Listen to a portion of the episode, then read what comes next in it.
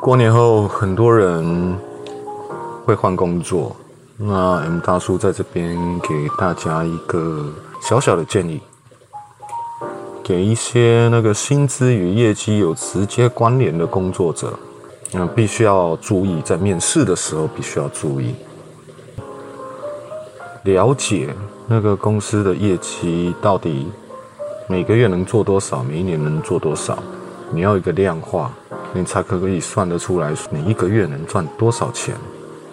对啊，有几个业务呢？每个业务的那个业绩份额到底是多少呢？当然，有些公司哦，他心虚，或者是他会说这是公司机密不说。可是你，他不，他不告诉你一个数字，你根本不知道你会领多少钱。那这个你很可能只会浪费时间。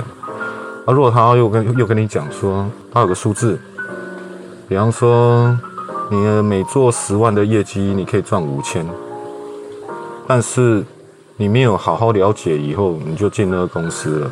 结果进公司之后，你才发现说，那公司根本没有这个产能，你也根本赚不到那五千元，呃，或者没有那个市场需求之类的。所以其实要谈，你必须要有一个数字出来，要量化，你才能知道，才能确实了解你一个月到底能够赚多少钱。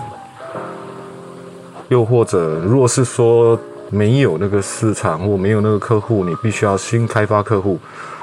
那么开发客户以后再做另外一集跟大家分享了啊。祝大家新年快乐早。